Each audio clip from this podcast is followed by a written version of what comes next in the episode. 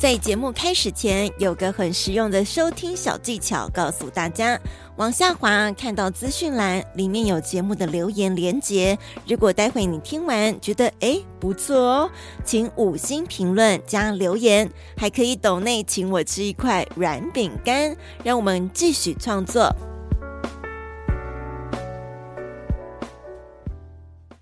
因为很多人都说什么，你就是把自己当成圣母情节，然后把自己当成救世主。我想也不是这样子讲，其实其实真的不是，是在这个相处的过程中，其实我自己觉得我自己学到很多。你会去开始去认识这个疾病啊，你会去知道说这个疾病是什么。你说不定你也不是只是面对他一个，你或许就知道说哦，原来身边有朋友以后遇到这样的状况，还可以跟他分享自己的经验。嘿我们一起成长吧。关于长大与变老的事。长大与变老的事，我是 IU 飘飘。在今天的节目访谈中呢，一样以照顾者的身份来出发。那我们今天谈论的主题呢，会是躁郁症。那其实忧郁症跟躁郁症呢，相信很多人应该不陌生。但你真正了解这些病况吗？还有呢，这个身为照顾这些患者的人，他们有一些心声。今天 IU 飘飘非常想要听到他们的心声。邀请到就是非常多这个新闻版面。但是呢，这位女性就是心目中我觉得非常勇敢的一个代表，就欢迎丽雅。Hello，Hello，Hello，大家好，我是丽雅陈香妮。是丽雅前阵子有帮自己改了名，叫做陈香妮。对，改那个是其实是本名跟艺名也都一起改掉。哦，一起改掉。对那莉亚。利还是可以用啦，因为我想说，大家可能还是比较知道这个名字，但我不排斥，对啊。哦，也不排斥。我后来觉得你改名，我应该也要叫你香妮，所以后来我跟香妮 （A.K.A. 莉亚）联系的时候，我就觉得，嗯，我应该叫她香妮。这是改名的一个，你要多念多讲，就会多叫名字。对对，所以我觉得欢迎大家叫你陈香妮。香妮。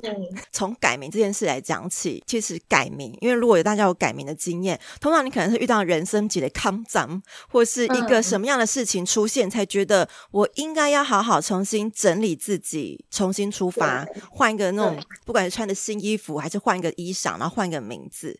所以，当你改名那个时候，应该也是要回推到 你跟寇哥谢和弦的相遇，让大家一夜之间。就是认识陈香你这个人，嗯、对，不管是前面的那个爆发期，然后到后来你们两个结婚，以及呢、嗯、到现在有了宝宝，恭喜恭喜你，对。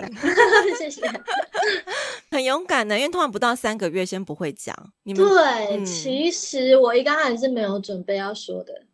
对，我就是我，其实刚开始没有想要讲，主要是怀孕这件事情前期都不稳定。Oh. 人家都传统习俗是说没有满三个月不要说，是因为真的确实孕妇怀孕十二周以前都还不确定性很高。对，因为很多很多怀孕你可能就是什么染色体异常啊，或者什么在前期可能六到八周的时候，它就会自然淘汰。哦，也是，就是还蛮正常。因为像我上一胎，应该也就算我之前流产，应该就是自然淘汰的。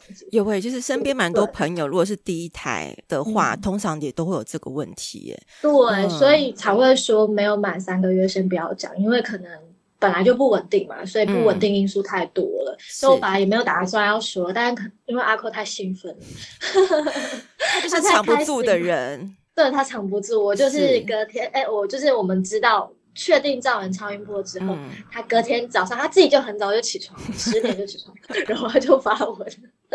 然后那时候我还在睡觉，啊，你也不知道他做了那个我不知道发文，我是后来想说奇怪，手机怎么一直震动，一直震动，啊、因为我手机反馈，一直震动，一直震动，想说奇怪，为什么媒体一直打电话给我，要跟你确 认到底有没有这对，然后我后来才知道说，哦，原来是因为他发文。所以就他公、啊、公布了，然后因为他公布了嘛，然后也总不好让人家以为说他在瞎讲骗人啊，或者是在炒作什么，嗯、所以我才后来又贴那个超音波图这样。啊，是跟大家分享这个喜讯，所以大家一定是非常祝福。但因为刚好你们的状况很特别，是在分享这个喜讯之前，嗯、有跟另外一位网红网红小姐有有这样子的分婆，嗯、然后在其他。他的那个节目分享也有讲到说，那个时候可能决定分开，对你们两个是一件好事情。嗯、我们现在这个录的时间是已经在分享宝宝之后了。我看那个其他节目你分享是还没有，就是没有离不离婚。对，那时候还没有，对，这个现在都还没有，就是还没有怀孕的时候录的节目、嗯。对对对，好，所以我们算最新的 update。哦，对对对。那是人生最新的。对，因为我特别有跟丽雅，就是前面访港特别跟你询问说，想要先跟大家来确认说你现在目前的婚姻状态。其实我觉得很多人可能是因为不了解，嗯、所以他们用很多的话语去试探你们，或是去怀疑你们。但是我相信丽雅，你是一个非常乐于分享、很愿意告诉大家，嗯、呃，现实现在的状态是什么？你真的没有藏你，像我现在，我，我没有。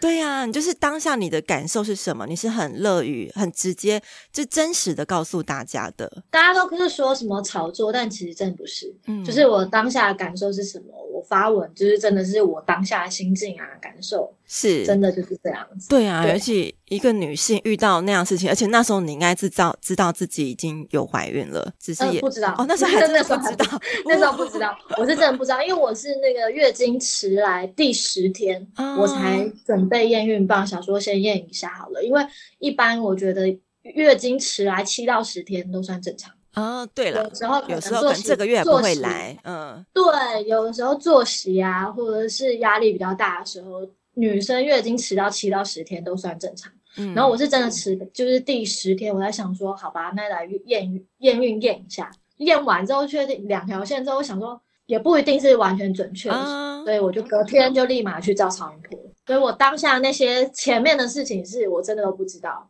不知道自己怀孕啊、嗯、？OK，我觉得你的人生蛮特别的，你都会突然遇到这种，就是人生要抉择的时候，开始有一些很多大事件。你看你，你怀孕前，然后遇到。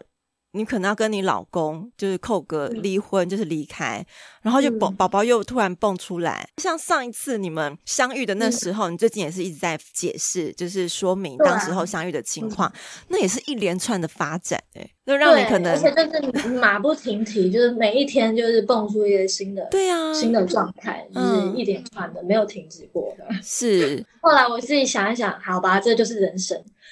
你永远计划赶不上变化。对，你这个想法非常的正面，很多人会过不了那个关，然后就一直把自己锁起来。但你还愿意讲出来，我觉得这是一个很好的出口，嗯、所以我要当面跟人生，那这个就是人生。我后来都觉得，你很可能人生里面，你可能哦，原本觉得说我几岁要做什么事，几岁要做什么事，嗯、但永远你可能都变化来的太快，来的太多，你永远没有办法就是。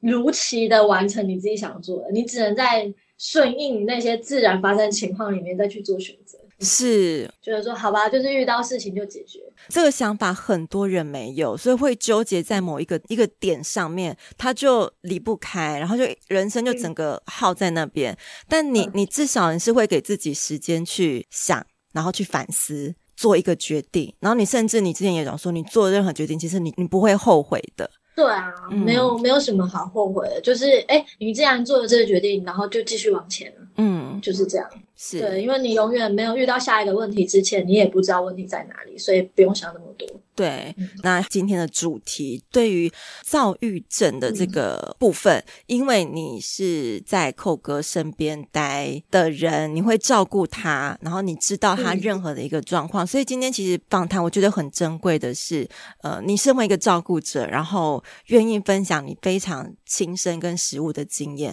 因为我相信很多在社会上，嗯、大家对于躁郁症或是任何病状不了解的时候，第一时间就是反弹，可能会有一些很粗暴的言语行为，去认为这个人不正常，甚至诋毁他。嗯、那其实当下患者好了，或是照顾他身边的这些人，他们很难启齿说到底发生什么事情，没有机会让他们去解释。嗯、那我觉得我们把时间回溯到呃。先前那个寇哥他在躁郁症发作，然后被强制就医前的那段时间，因为被强制就医这件事情已经是你们没办法去处理，然后需要让他直接送到医院去。对，因为他那时候状况很严重，是好几天没有睡觉。嗯，对。然后他一直开直播，因为还好，也也我觉得也还好，因为他那一阵子所有失控记录，其实媒体都有帮忙记录。没错，所以才让我们现在有机会可以去反思那时候发生的事情，啊、这样的状况是不是叫做生病？因为很多人那时候都说啊，他就是吸毒啊，就是毒虫啊，吸毒吸到变成这样。然后把两件事情混在一起，可是都却忽略了，其实躁郁症才才是导致他呃很多脱序行为的主因。哎，对，因为那时候被爆说那个寇哥有吸毒，对，对，抽大麻，然后有勒戒这样子。同时，大家会觉得他的情绪非常的躁，起伏很大，对对，对，对，而且他应该是认为他是本身的情绪是生气，并没有想到他是躁郁症。对，大家都觉得他吸毒吸坏，因为大麻在台湾就不合法嘛，对，所以大家对于这个东西就是会觉得说，啊，你就是一个毒虫，你就是吸毒者啊，因为吸毒，所以你就变成现在这个样子，就很脱序。嗯，但其实不是，他的主因后来也跟很多医生谈过，他主因其实真的是躁郁症。对，是因为躁郁症，所以引发的一连串。因为躁郁症，它其实到后期会变成思觉失调。思觉失调就是现今社会当中很严重，例如那呃杀了小灯泡的那位凶手，嗯、他就是其中。就是、到后期，如果你真的都没有吃药、没有就医、嗯，后期就会变成思觉失调。对，还有更严重。还有去年《瀑布》这部片子，蒋静雯主演的，也就是视觉失调，会出现幻听。这些人可能已经知道这样子的状况。哇，对，如果你最严重，持续没有，对你持续没有治疗的话，就真的会变成视觉失调。然后你再下一步，你可能这个人就疯了，可能就已经、哦、就是要真的要送进精神病院那种。对，然后你可能也没有办法正常吃饭，什么正常作息都没有办法。就是到最后最严重会是这样，就是会变成长期卧病在床哦，心理也会影响生理。对，大概是这样子，它就是一个慢慢演进。那你说这个慢慢演进，会是短时间就是因为一件事情就变成这样吗？嗯、也不是哦，它是一个长时间的状态导致变成演变成这个样子。嗯、是，那你当时候跟他在一起的时候，你有认知到他是有这样子病状的吗？我一刚开始认识认识他，我不知道他是一个。嗯这样状况的人，嗯，我完全不知道。我也是在这些这那时候强制就医前那三个月的过程中，三个月，就这三个月，嗯，我认识他就那三个月，是那三个月的状态。我开始每一天去观察这个人，然后每一天从他的行为慢慢去判断说，哦，原来是发生了什么事情。然后我开始慢慢去认识躁郁症是什么，就是这三个月里面慢慢一点一滴去了解，对。你有觉得你一夜长大吗？因为三个月其实很短呢、因为有些人跟另外一半相处一辈子，他还不知道那是躁郁症。对，他只觉得他脾气很坏。有跟很多，就是可能他刚就刚好他的家人朋友，他的家人有提醒我、哦、说，因为。遇到这些事情没办法了，那我们这边身边的人，我们大家唯一可以做的就是从旁协助他，是，就是就观察他，然后慢慢去辨识说，哦，发生这些状况要怎么去解决，然后呢？有哪些症状，然后有一些症状发生的时候，我们可能要一步一步来，因为他也不，他不是一个可以马上被治疗，或者是马上你今天叫他不要怎么样就就不要怎么样，对，或是他吃颗药然后就会好了，没有，不会，因为他到后期是。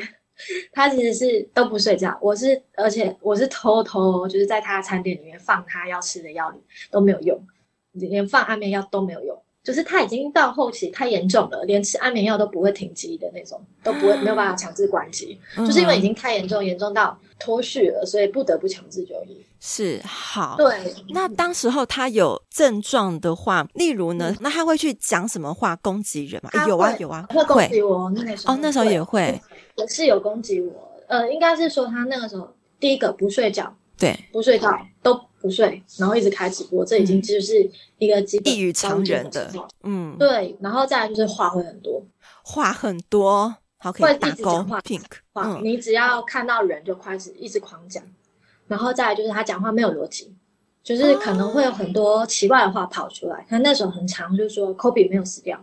或者是我奶奶没有死掉，爷爷奶奶没有死掉，住在某个地方，或者是或者是什么，他听到诸葛亮跟他说什么话，叫他要做什么事情，就是很常会出现这一类的话语，就是没来由的一些奇怪的话。然后再来就是还有另外一个，就是会使用手机很频繁，然后他那阵子是发了很多很血腥的照片哦，他的社群就是狂发，一天你可能会发上百则，对，然后都是把照片颜色调得很血腥这样。哎，是他的心理的一个反应，对，可能是然后看到一个什么案件都会把它放大，什么杀人案件都放大，嗯、或者是虐虐虐待什么动物啊什么都把它放很大。嗯，然后他这个就是开始会乱发乱发自己的个人资讯在网络上面给别人，然后一直狂发讯息给不管是男生或女生就狂发讯息，然后尤其可能看到女生头像就是狂广发讯息给女生朋友，这样子的状态其实就是躁郁症正在发作。哦，然后再来就是他情绪会可能你上一秒看到他在生气，下一秒又大哭，他那时候已经就是在一个临界点，就是哭跟 哭会哭，然后也会生气，然后但是一秒中间的反差，然后还有就是他会有轻生的念，嗯、所以会有一些自残的，自残的行为，嗯、对对对，自残的行为啊，或者是可能很容易站在。站在阳台，你就一直觉得说，哦，他是不是很危险？他是不是有想要往下跳啊？或者是一直在看周围，或者是做一些失控行为，可能一直骂人，走在路上没有办法走路，一直在捡垃圾，或者是骑车的时候爆冲，嗯、这些都是躁郁症的时候会有会有的反应，嗯，会有的状态。是，那所以那时候你们有跟医师请教，就是他这样的行为是真的源自于他的本意，还是脑部的部分有一些可能因为躁郁症有一些病变的状态，所以在那个期间顿时他可能会影响他的行为。呃，躁郁症这个东西，我其实前一段时间也跟医生聊过，嗯、其实到现在就目前为止你也找不出病因到底是什么。哦，只能是说，可能你身体缺乏某一种激素的恒定，导致会这些状况。所以，他躁郁症的治疗其实是吃一些，比如说像锂盐那种，它是维持一个 体内激素的恒定。嗯，你要一直长期服用这样子的东西，让你的体内激素保持一个恒定，它才不会造成失衡，然后失衡就会失控。嗯。对，是因为这样，然后可能还有一些外在的刺激跟压力，因为你常常生活压力，打开社群啊，嗯、你看到的都是那些酸民的酸言酸语，然后一些很负面情绪的字眼的攻击，嗯、这其实，在就是躁郁症患者身上的话，它其实一个很不好的外在，更敏感，比一般人来讲更敏感。对对啊，你看一般人本来就会有情绪，嗯，但是在他们身上，可能那个情绪是被放大的。就是你可能被被攻击，那个情绪，然后那个可能会突然间放大个一百倍哦，他们反弹会更大。对对对，生气放大一百倍，或难过放大一百倍，就是在他们的身上，那个时候就会变成是这样的倾向。因为我们正常人都会生气、会难过啊，什么都是对都是会的，可是，在他们身上就被无限放大。嗯，那时候的状态是这样。OK，好，但我觉得真正困难的是你们决定要强制送医，因为寇哥当时候一定也是有意识，他其实是不想。他也不要，你们有，你们有先跟他讲，你们有先跟他讲，我们呃没有跟他讲，没有跟他讲，只有一直要跟他讲说，哎，你要不要吃药？你要不要休息？你要不要睡觉或者什么？但是他都听不进去。那个时候他的状态就是，他觉得他自己自己会觉得说自己体力很好，我今天就算三天不睡觉，五天不睡觉，我也觉得自己是超人，然后我觉得什么事情我都可以办到。对对，躁郁症的还有一个状况就是自己觉得自己对自己很厉害，嗯，对对对对对对对。那时候怎么样？其实要他睡觉都有点困难。嗯、所以根本不用去谈说哦，你要不要去看医生？对，嗯，大概是这样。对，所以你们那次算是一个突袭的举动。对，因为实在是没有办法。嗯、哦，他也是会骂我、啊。那个时候我记得我好久以前就有分享过，还有说什么你这个假日本人。那我那时候我当下我就觉得我本来就不是日本人，就是他会有一些很疯狂，然后或者是说你给我滚出去或什么的。可是你当下冲动的话，对，对可是你当下会走心嘛？因为其实当下被话语刺激的时候，你可能还不会想到他有躁郁症。我我我要原谅他，他不是讲真的，但你会也不是原谅不原谅。我当下我其实接受他的情绪，我也会生气啊，对啊，一定会，绝对会，而且会觉得他是不是已经隐藏在内心很久，然后今天突然蹦出来讲。当下我一度会以为是这样，我但是因为像我，我可能本身就是那个情绪来的快去得快哦，我通常都是接受到讯息的。当下之后，我就会，我就会马上立马，我就想说，可是如果这样子，现在马上走，他会不会发生危险？我那时候想到的是，那你人真的很好哎、欸，不是，我是觉得说，我现在如果他这个状况很恐怖，然后一离开，嗯、先不要管什么，他就先发生危险了，那我怎么办？我要怎么交代？就没有办法交代啊！如果你本来在这边他是安全的，你一离开他就发生危险，怎么办？哦，我想把他的安全问题先考量出来。啊、你先不要管，就是我那时候是觉得先把这些情绪都放一边。以他这个状态底下，万一出了什么事，我要怎么怎么样对他身边的家人交代？这个是没有办法交代。如果说我原本人在这里，然后就因为我一离开，然后他就出事了，这、嗯、这怎么办？所以我那时候一想到的都是先以安全为考量。就是先.不管怎么样，我们就是先把他不管开怎么样易怒嘛，或者什么情绪，我就先把这些情绪放一边，嗯、就先不要管这些情绪，就是先以把这个安全考量先放在第一顺位。是我那时候心态是这样的。对，对我也是选择把我的情绪先放在旁边。这件事就很厉害，因为有些人直接对杠啊，就你骂我，我也骂你，然后两边的情绪那个张力会更更火爆。对，可是觉得当下的情况是你必须先把你的情绪先放着，嗯，因为有的时候是。你在那个情绪状态里面，你也没办法处理事情。对，你只会让情况变得更恶化，或变得更糟。所以我觉得你很厉害。你看，你三个月那个就是强制就医前的三个月，你算是很快速认识这个人，然后还必须承受躁郁症可能会带来的一些，不管是危险或者是这种刺激，都要可以把它扛得住。哎，我觉得就是做到一个情绪分离是一个功课。你本身有学什么佛学吗？不是不是是，应该是说先试着把自己就是练习，让自己先把情绪放在旁边，这件事情可以尝试看看。关于长大与变老的事，在网络广播 BOSS Online 也收听得到，每周五晚上七点准时开播。经历这些事情才有，还是你以前 EQ 就这么好了？我我以前我觉得这是可以慢慢练习的。嗯，嗯，因为我以前也会常常，因为我们是表演的人嘛，对，就是表演的，所以我以前在上戏剧课的时候，不管怎么样，因为我以前上戏剧课有一个叫做情绪抽离。嗯，所谓情绪抽离，就是你今天拿一个脚本，然后你在读这个脚本的时候，你要进入到这个角色，比如说这个角色是很悲伤的情绪，你必须把自己先丢到那个情绪里面。对，但是当你离开了这个脚本，你要知道学会自己怎么把这个情绪抽离出来。嗯、你不能让你自己回到现实生活中，你还陷到这个角色里面。所以我曾经在上戏剧课的时候，就大家学到这个概念。然后后来我是在生活上遇到不管什么状况的时候，我会试着，如果在那个情绪的当下，我也让自己练习说，是不是可以这样子把情绪先暂时抽离出来，这样我还可以好好工作。就是我有在，就是平常就有在练习这些事情，我就是慢慢一步一步的。我的天呐，你居然当下还可以利用你所学的技巧，情绪抽离。因为我觉得情绪，因为我觉得情绪这个东西应该是怎么讲，可以慢慢练习去控制，让它让你还可以平常生活还可以慢维持在一个恒定。是对啊，因为有的时候你生气，可能就会导致你没办法工作。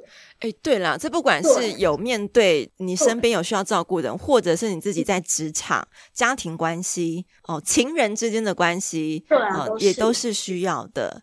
对啊，因为我曾经，比如说我以前在国外工作，嗯，我可能也会跟我的伙伴们啊、同事们吵架。可是当你在国外工作的时候，你们都只有彼此可以互相依靠了，然后你们这时候还吵架，然后就可能就因为这样就不工作，也不可能啊。Uh, 你就是还是必须得放下那个情绪，大家在国外还是要互相帮忙、互相合作。嗯，就不能因为吵架所以就不工作，也不行。对，所以我其实应该是说，我可能长期在外国外也是遇到这样的状况，所以都有在慢慢练习，就是要怎么去处理自己的情绪。嗯哼，哎，很棒的一个方法，然后跟大家分享情绪抽离，把自己当做 一个表演者，可以训练一下。就是没有，就是暂时性的。暂时。当然，那个情绪你还是必须去处理，会要去需要去宣泄，但只是说你可以选择在那个情况当下先暂时放下这件事情。对，这其实很重要，很重要。因为如果说我今天在一个会议前，然后突然就是。呃，出了什么状况？可是这个会议又很重要，不得不去进行的时候怎么办？这、嗯、还是得去做啊。是，好、嗯、，OK。所以那个决定强制就医的那个 moment，你们把他、嗯、呃把寇哥送进去了。这当中你有说他就是骂你们啦，怎么把自己搞成这样？嗯、但是你们那时候有没有？看到这样一个活生生的人，他被强制就医，我大概想象的画面，可能被警消人员五花大绑，放在五花大绑，然后放在那个放进隔离病房。他后来、哦、隔离病房回来之后有跟我们分享，隔离病房哦，他还可以冷静的分享。他他现在已经可以，就是他就回忆他那些状态，是就是他就是真的是被关在一个隔离，然后他说墙壁都有贴东西，可以让他宣泄，可以丢东西、砸、啊、真的、啊。对呢，他就是一个人，然后就在被关在那空间，然后就是让他宣泄的一个地方。可是他有跟你分享，他当下被你们抓进去，而且在无预警情况下，他已经忘记了，忘记了。哦、嗯，他已经忘记那时候自己，只知道说自己那个时候好像很失控。哦，所以他那段记忆其实是不会记得的。不会，他会有一些断片，哦，是很片段的记忆。我，还想说，会不会他们是很伤心、嗯、很受伤？就是为什么我、嗯、我的身边的家人，嗯，没有，他很片段。他现在如果让他自己回想起来，他应该会很庆幸，还好自己有经历过强制教育跟乐界，因为如果没有。这两个多月完全隔离，他可能今天已经不是现在这个样子，而且可能会这个状况一直在发生，对，会一直反复反复，因为这个两个多月的治疗是他这一辈子以来第一次这么长期治疗，嗯，所以他自己也是，嗯、如果现在回想，是也很很支持你们做的决定的，对，他很庆幸还好，哦、不然他现在可能没有办法回归到正常工作、正常生活、正常轨道上。对，这边也要呼吁大家，如果你刚好你身边有家人或朋友面临到现在这个状况，你们可能不要害怕，让他去接受比较正规的一个医疗的方式。嗯，你如果你只是很多人会心软了，嗯、心软对对，会心软就会觉得说哦不忍心，可能他住院一个礼拜，赶快把他接出来，他觉得太痛苦。是，但我那时候选择的方法是。就是觉得就让他住满一个月，因为医院只能最多住一个月。嗯，三十天。然后我们大家的讨论是，就是让他住满一个月，不管怎么样，先住再说。嗯，然后以他愿意可以安心在医院休养一个月为主，要怎么去辅助他，让他可以愿意待在医院，是这件事情为优先，而不是想着要把他转院啊，或者是想着要接他出来，都不是。对，我们想的就是先让他好好治疗，因为我们知道说。这个才是最主要的。如果这个东西没有做到，以后未来都不用谈了。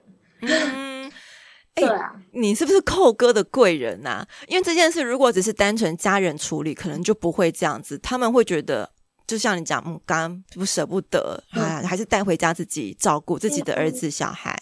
没有哎、欸，我觉得还好，他的家人也都是支持这件事情。因为他的家人说，他这一段时间以来，每一次都是住院一个礼拜、两个礼拜就被接出来。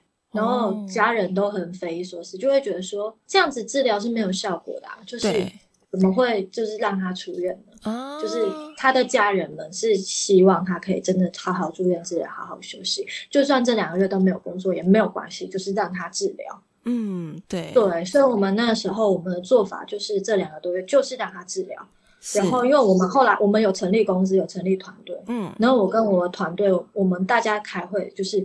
他在这两个月住院的这期间，我们会帮他做好所有的幕后的规划，让他出院之后不用去担心他要怎么付出啊，他要怎么衔接工作。反正这两个月就是我们就是全力 support 他，让他好好治疗。我们那时候团队是做做这样的规划。是，我觉得还蛮甘心的，因为有时候可能这种，比如说你社会新闻版面已经这么多的，嗯、然后呢，你这个人情绪又不好，很多人就会因此。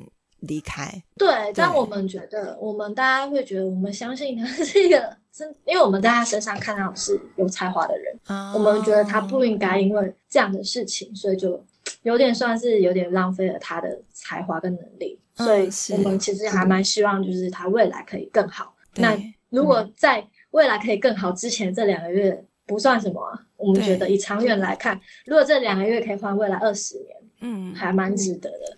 除了他的才华，还有然后他的歌迷朋友们一定也很不舍，但真的要很感谢你们在那时候不离不弃。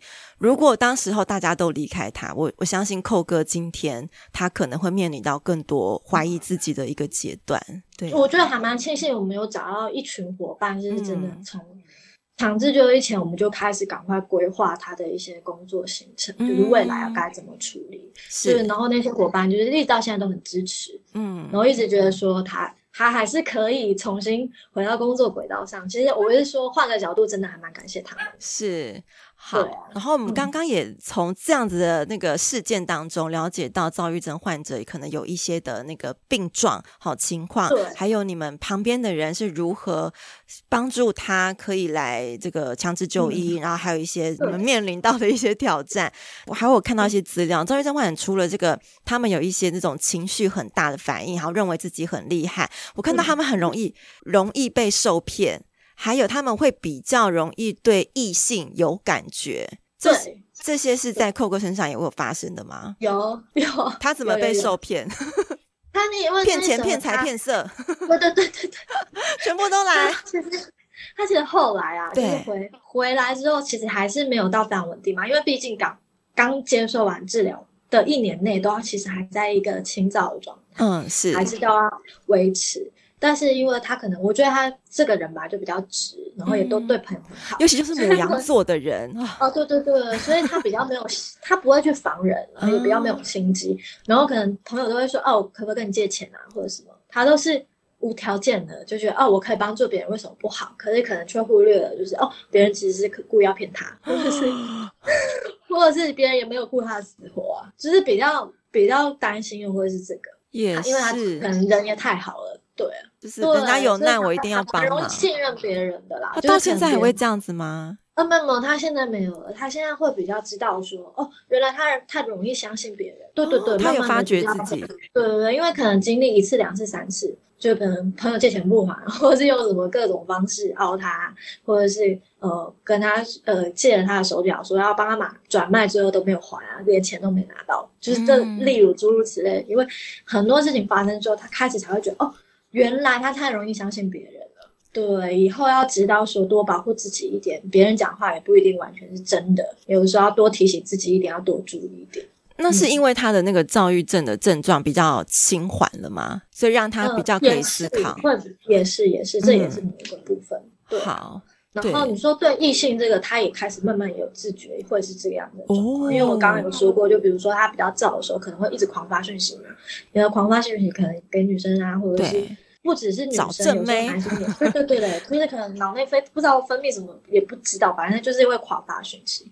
然后他后来也会比较有自觉说，说哦，原来自己可能在就是躁郁症患者可能会对性欲比较旺盛，或者是很想要密切的去接触异性这一点。嗯，他是后来他自己也有知道说，哦，会有这个倾向。可是他之前才说我就渣，这是同等的吗？没有，我觉得男生本来就喜欢看女生，其实算正常。是对，本来就是这个真的，不管是欣赏漂亮，我们都。对啊，女生也会喜欢看花美男嘛，就比如说看韩剧哦，自己也会觉得哦。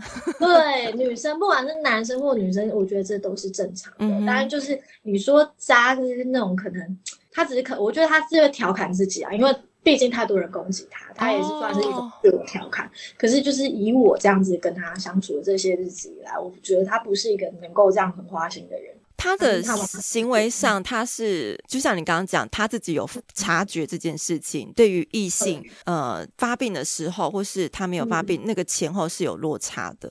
对，他是会有落差的。然后他觉得，嗯、因为。然后再来就是他可能以前在国外待过一阵子，他会觉得说，哎，男生主动跟女生说你好漂亮啊，你你怎么样，我也很欣赏你，他会觉得说这表达方式是正常的哦，只是一个夸奖。对，他只觉得是，并不是经常撩你，或是要对对对，也不是说就是我就是要撩你或者约你，因为在国外，其实说实在，因为我自己待过国外，我也知道，就是真的夸奖也没有什么意思。国外本来就是哦，亲亲手啊，或者是抱个拥抱，在外国人眼里也都是很正常。嗯，对，然后我也常常会收到一些国外男男生的朋友会夸奖我啊，这其实我我自己后来去想，这些真的都是正常，可能只是说我们在台湾这个社会比较容易被放大。之前也有写说他跟一个人拥抱一下就上新闻嘛，不管是男生还是女生。所以我在想说，哎，奇怪，他今天在台上，他也很常抱他的。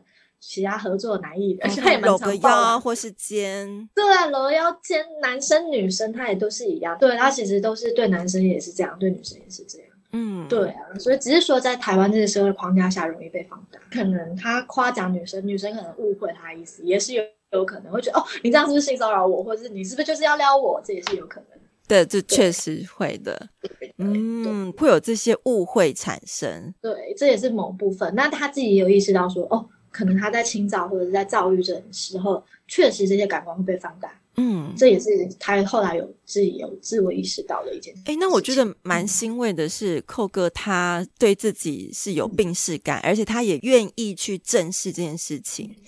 对，这要慢慢来。哦，也是需要点时间努力的。嗯、对，所以你们协助他努力的方式，让他可以接受到自己有这些状况。对，他会知道，就是如果他没有这个意自我意识的话，如果又在发作，会造成很多很可怕的行为。就像这新闻都有帮忙记录这些行为。嗯、当下很多人都会说：“你为什么要让他这样这样这样这样？”可是我会觉得说，有时候人生就是你没有留下这些记录，你不会知道自己到底发生什么状况。你讲到一个重点，而且身为照顾者的你们，也很容易被人家指指点点。你为什么要让他出来？你为什么要让他做这件事情？对对，可是会觉得你没有留下这些记录，你不知道问题点在哪，你也不知道说哦，原来是这个样子。而且当下你们也很难控管他的情绪吧？对，有我觉得就是像人家讲哦，你。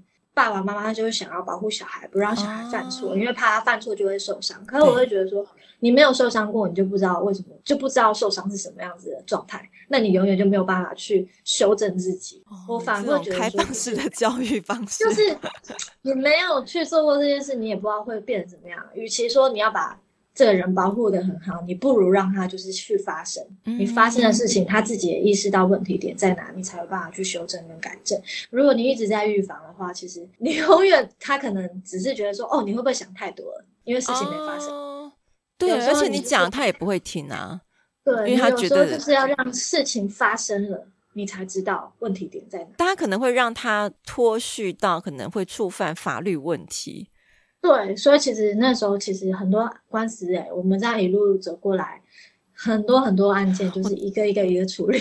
对，我真的无法想象你那时候二十多岁，然后从那时候应该从中国表演工作回来台湾，然后就遇到这一连串的东西，然后还要包括上法院官司问题，这应该是你以前的原生家庭、学校生活，然后工作以来应该没有遇到过的吧？就没有想过我人生需要经历这些事情，嗯，没有想过。对，但是后来就觉得，好，遇到问题那就一个一个面对，一个一个解决。如果一直觉得说，哦，遇到这些好衰又怎么样怎么样，如果是用这样的心态，可能就没有办法过日子。我的天啊，你我就说你，你心理素质太强大了。就是我遇到问题就面对啊，不然。不然怎么办？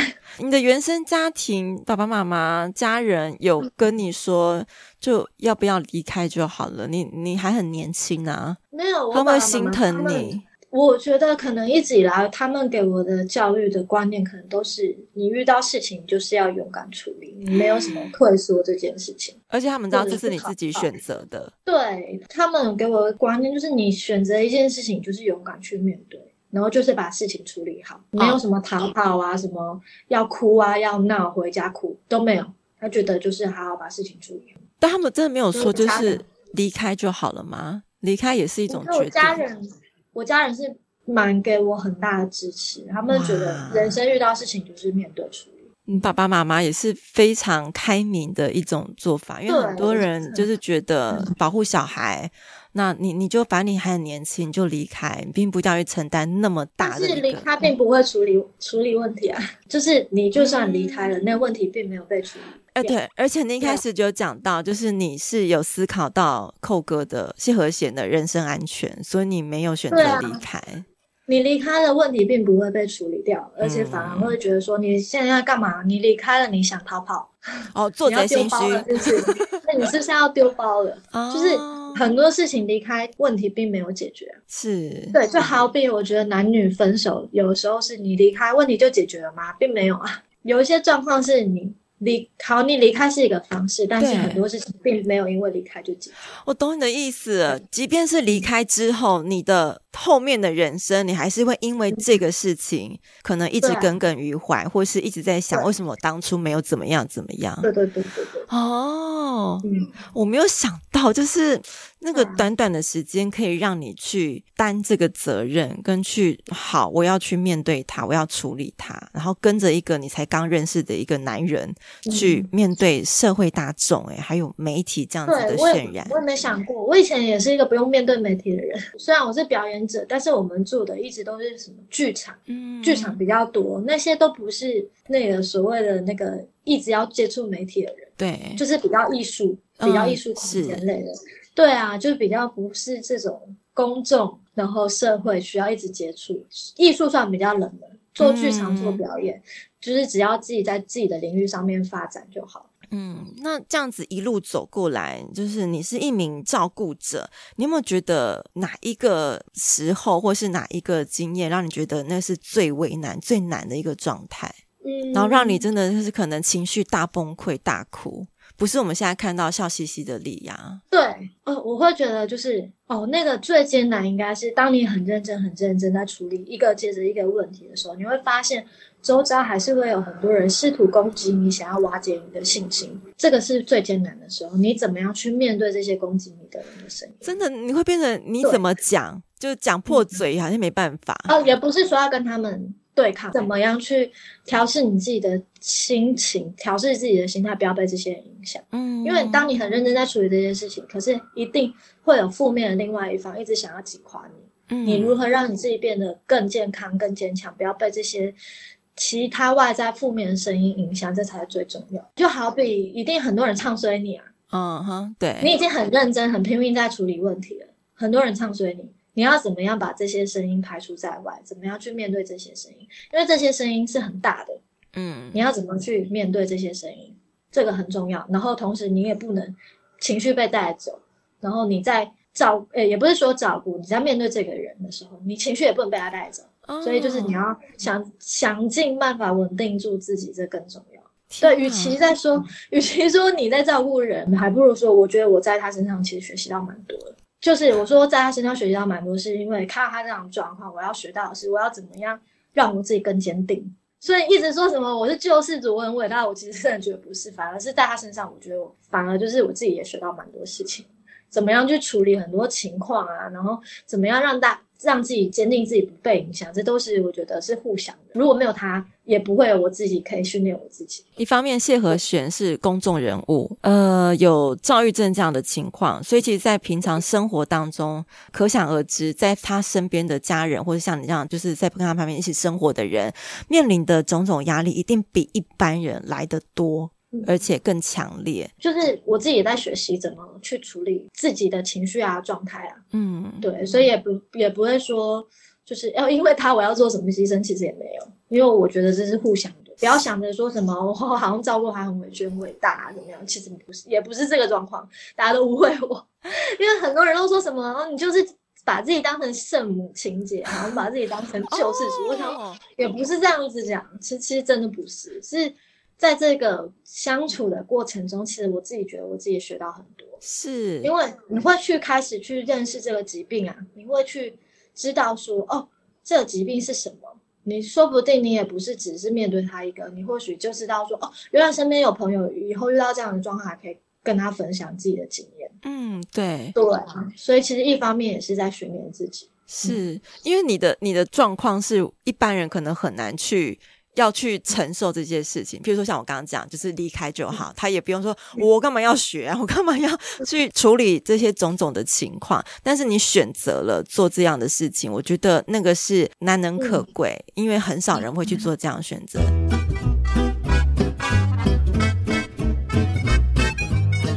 那在节目最后一 part 呢，我想也回到莉亚的自己身上。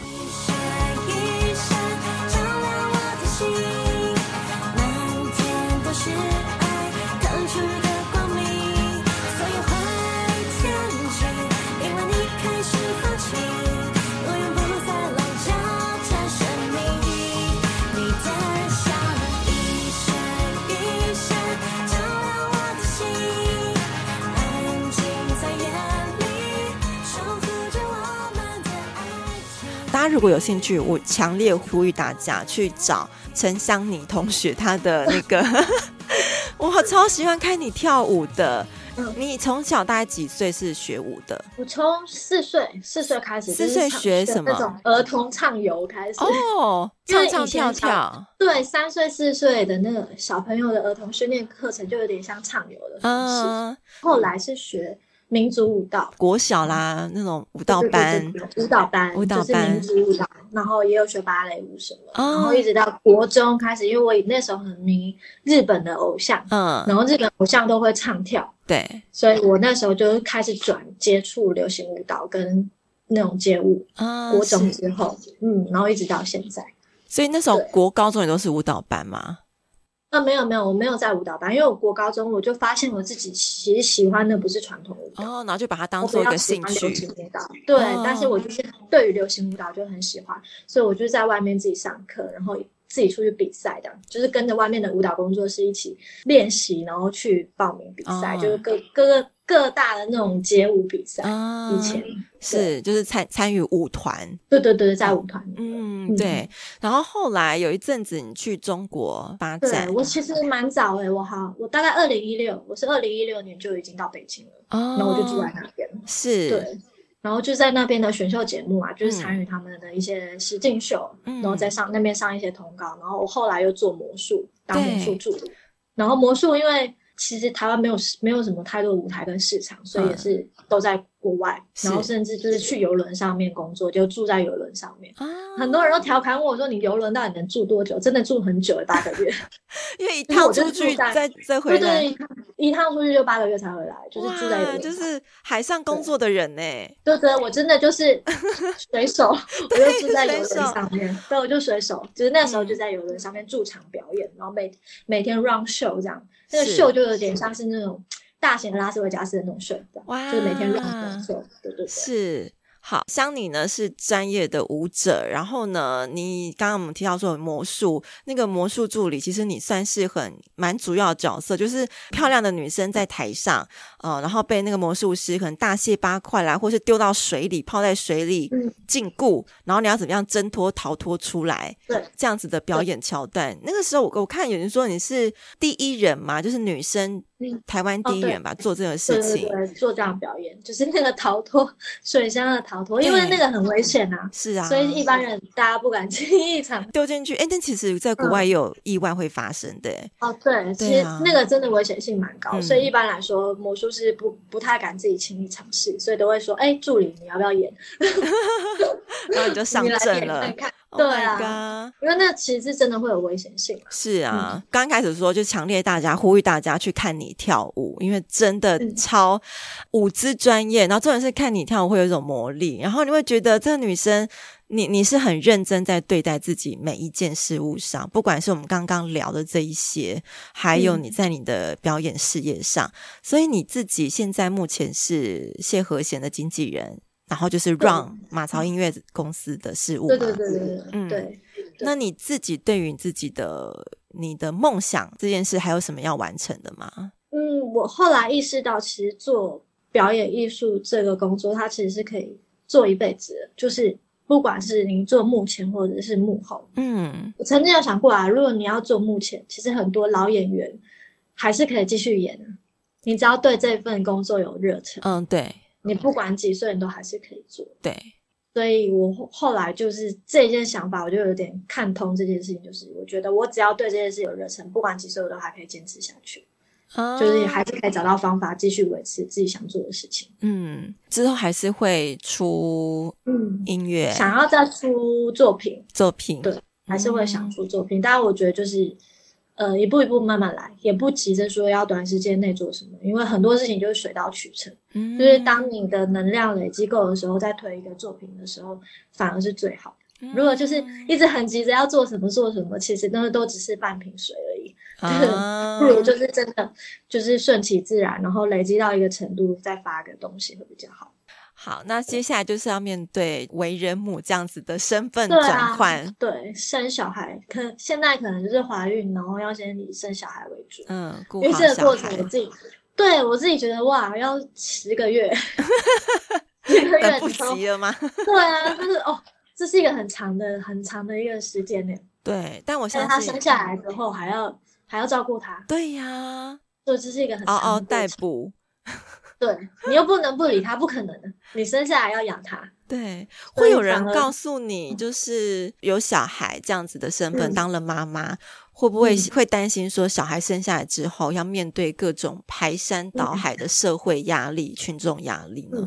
嗯，一直都被唱衰啊，是一直都被唱衰。可是我觉得日子还是自己在过。就是你怎么样能够自己把日子过好，然后把自己的本分做好，这才是更重要。因为生活是自己的，你那些人再怎么嘴，再怎么讲，他们都没有办法代替你生活。嗯，对，真的，所以很多他们的那些话，真的就听听就好。嗯，但我看你蛮强，你都直接那比如说 FB 的留言就直接会回他们呢？就是如果有抨击你，哦、我会回，我会回，对，有一些我会回，有一些我就直接封锁删除。那如果不回呢？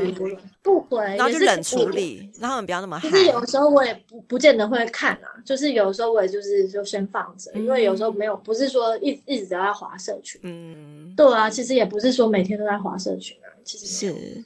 对对对，所以就是看看心情、看状况，也不一定都会回。嗯哼，好，请丽雅跟我们现在可能正处于在跟躁郁症在对抗，然后他是身为一名照顾者的人，嗯、以你自己的亲身经历，然后有一些想讲的话，不管是鼓励或是直接给他们一针见血的建议都可以。我觉得好像很容易在旁边的人都会想很多，就是那个想很多，反而是给自己带来更多的困扰。对，压力，就是，对，那个压力可能无形中是你自己给你自己，或者是因为别人一些话，所以导致你自己给你自己更多的压力。哦、我觉得反而有些时候这个东西是不必要的，应该要试着把这些东西拿掉。就是你更单纯一点，就是我现在跟这个人相处，然后因为人跟人相处就希望开心嘛。对，对，遇到不开心的事情的时候怎么办？你就是要么你就是先放着，要么就是你去想着要怎么样去让他开变得开心。你就是想着怎么样可以更好，这样比较重要哦。嗯，就反而不用想太多，是就好。这其实就回归到一个很简单，因为小朋友吵着要糖吃，你就给他糖吃，就是会反而用最简单的方式去面对会更好，不要给自己太多无形的压力。对，你刚刚提到很棒的观点，别人讲什么或是外界在说什么，你先想好你自己跟那个对方，你们要的是什么，啊，先听听你们自己两个人的声音。对，就是你没有必要去管别人说什么，或者是别人给你的建议，因为别人建议给你的建议不见得都是最妥当的，因为别人不知道你们两个相处的状况是什么。对那如果真的不行，真的就是强制就医。如果你真的受不了的时候，OK，最好的方式真的就是就医治疗。嗯，是。所以就是一切都是不要想太多，以回归到最简单的方式会最好。是。嗯好，我们非常感谢香妮今天的分享。好，那我要祝福你跟你的宝宝，谢谢爸爸，还有老公，希望你们呢能够在未来的路上都能够更顺遂，然后更平安。谢谢你，你也是。关于长大与变老的事，在这里会举许多在长大与变老当中的真实故事。提供给遇到困难时的你我一些实质的帮助。Apple Podcast、KKBox、Spotify、SoundOn、First Story、Google Podcast 都能听到哦。